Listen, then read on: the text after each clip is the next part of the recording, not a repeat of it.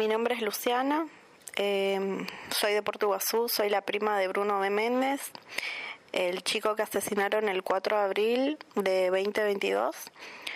Bueno, la verdad que, que sin palabras con todo lo que pasó con mi primo, nosotros lo que queremos es justicia, porque Bruno era un chico muy bueno, era un, un pibe trabajador y no queremos que quede como muchos asesinatos acá, sin respuestas.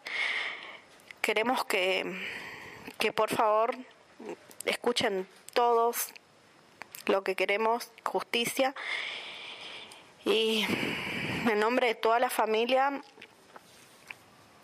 queremos que Polaquito, alias, alias Polaquitos, Jonathan Ferreira, Jonathan Nazareno Ferreira, eh, le den condena perpetua por lo que hizo, porque mm, si no, acá en Iguazú hay mucha víctima más. Aún no sabemos si hay más víctimas en el, en el pozo que él cavó para aterrar mi primo, que gracias a Dios y a gritos y ayuda a los vecinos le, le rescataron a, a, la chica, a Daisy. Gracias a ella, eh, mi primo, pudimos saber que a mi primo lo mataron y, y pudimos tener el cuerpo para velarlo. No sabemos si en el mismo pozo enterraron o tiraron más cadáveres. Hay muchos chicos de verdad eh, desaparecidos acá en Iguazú. Así que nosotros queremos como familia justicia. Y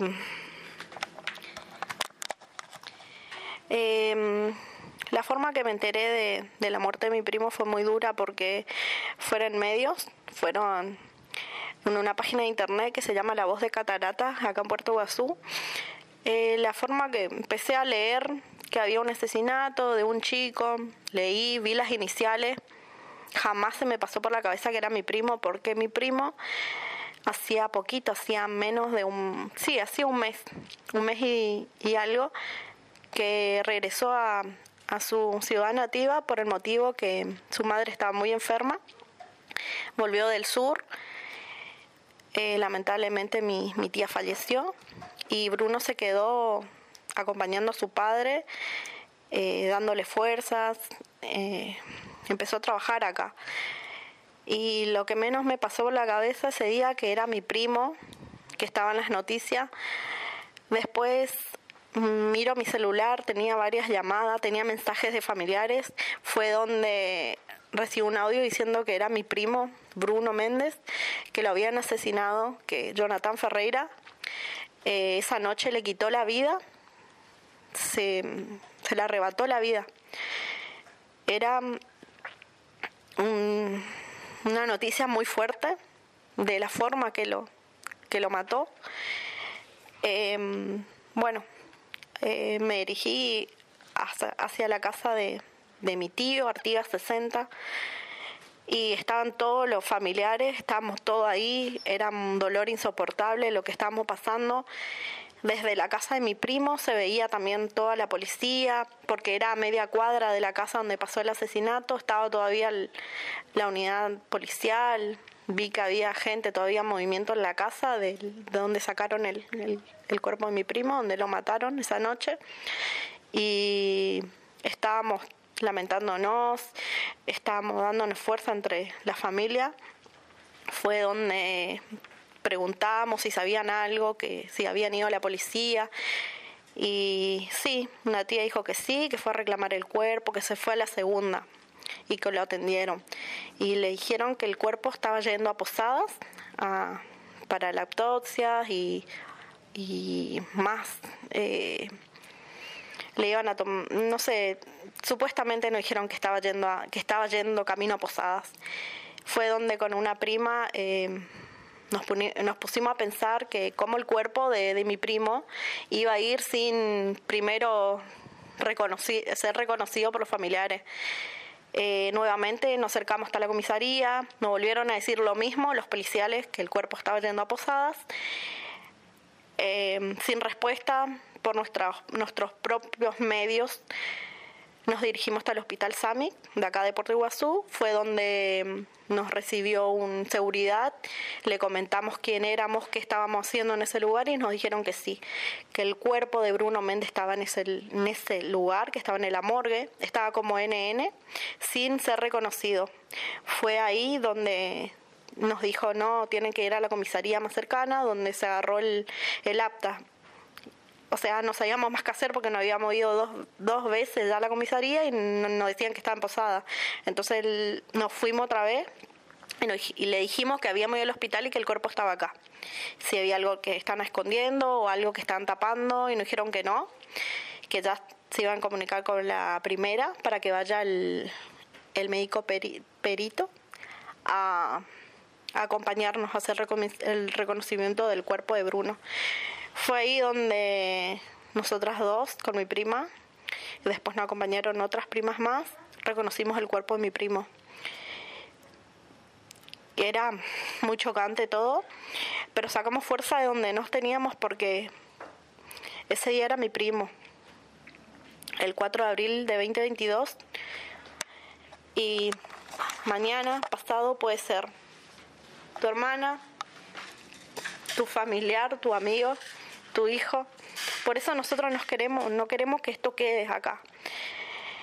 Volví a la comisaría donde fui a hablar con el oficial Lovera, que estaba, era el, el comisario. Le hice muchas preguntas porque en realidad la pregunta que, que, más nos hacemos es por qué pasó ese día, por qué no nos acercaron, era media cuadra, estábamos mal. No nos dijeron la policía nos acercó a decirnos, miren, tienen que ir a, a reconocer el cuerpo. No nos daban ni un, ningún tipo de explicaciones. Tuvimos que hacer todo nosotros por nuestros medios que no conocimos, porque para nosotros fue todo muy una experiencia que nunca habíamos pasado. Bueno, él, me dice, el comisario me dice que lamentable mucho lo que pasó. Yo le hice esas preguntas porque nos acercaron, me dijo que, que no, que, eso lleva un proceso y que después iban a mandar a hacer una inspección visual si era realmente la casa de Bruno ese lugar, si realmente vivía Bruno ahí y la chica Daisy. Así que después de ahí, bueno, ahí cuando firmamos, recién fue el cuerpo a Posadas. Hoy es 3 de, de julio del 2022. Nosotros no tenemos todavía la autopsia. ¿Qué pasó con Bruno? ¿Qué le hicieron? ¿Qué pasó esa noche? Es la pregunta que nos hacemos los familiares todavía. El 7 de julio era el cumpleaños de Bruno. Bruno cumpliría sus 25 años. Nos juntamos frente al juzgado, los familiares, el papá, los hermanos, amigos, pidiendo justicia, pidiendo el traslado inmediato de Jonathan Ferreira por su grande prontuario. Jonathan Ferreira tiene un prontuario muy grande. No sé con qué derecho le quitaste la vida, Jonathan, a mi primo Bruno. Y lo que hiciste enterrar. Que no se olvide. No se olviden de Bruno. Bruno Méndez no será olvidado nunca. Que hay una familia destruida, destrozada. Ni olvido ni perdón. Ahora en el barrio Villa Alta, en la calle Artigas. Hay tranquilidad del vecino del barrio por la muerte de Bruno, porque Jonathan Ferreira, alias Polaquito, era un chico de grande prontuario. Jonathan Ferreira era un chico que me crié en el barrio, fui compañera de, de curso de Jonathan Ferreira. Me crié en, en el mismo barrio que él éramos vecinos y Jonathan desde los 12 años manejaba un camión. Jonathan desde los 12 años, 13, 14, 15, era violento. Era un chico que todo el mundo le tenía pavor. Era chorro. Era un chico agresivo, malo, posesivo. Hace poco, antes que pase lo de Bruno, un día martes, a Bruno lo mataron un domingo, un día martes, eh, asaltó a mano armada a un chico acá en la escuela porque él vive a dos cuadras de un colegio nocturno. eh, apuñaló al chico para robar su mochila. Se, se hizo la denuncia, todo, pero igual, como siempre fue arreglado todo, siempre pagaban para, para que salga, pagaban sus, sus cagadas, digamos, disculpe la palabra, pero siempre era tapado por todo, por sus padres. quedó en la nada. Un mes antes de lo de Bruno, eh, acá en Iguazú hay un problema de la nasta. Él era contrabandista de nasta. Eh, tenía un auto, un Peugeot, donde él cargaba la nasta, llenaba el tanque. Iba siempre a IPF y siempre él pasando por, siempre pasando por arriba de la autoridad ingresó a ese lugar, hizo desastre, pegó a muchos inspectores de tránsito que lo quisieron detener, intentó quemar el auto, hizo un... la verdad que un desastre hizo. Eh, fue preso, él fue preso el auto. Al otro día salió como si nada, salió el auto también, los dos. Y así, Jonathan Ferreira es un chico que no merece estar libre, que roba a todo el mundo, la gente del barrio le tenía miedo.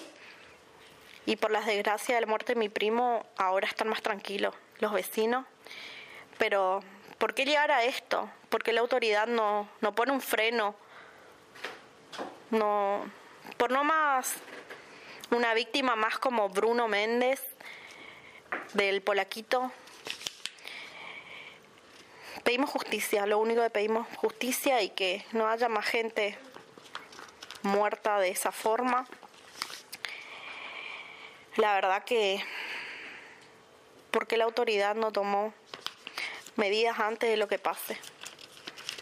Porque la verdad que ahora, con todo esto, lo que la familia teme es que, que otra vez se pague, que otra vez eh, curan todo, que otra vez tapen la muerte, porque acá en Iguazú hay varias muertes, no solamente la de Bruno, y siempre queda, hoy nos tocó a nosotros, a la familia, pero queremos que se haga justicia, lo único que pedimos, y que no se olviden de nosotros, ni de Bruno.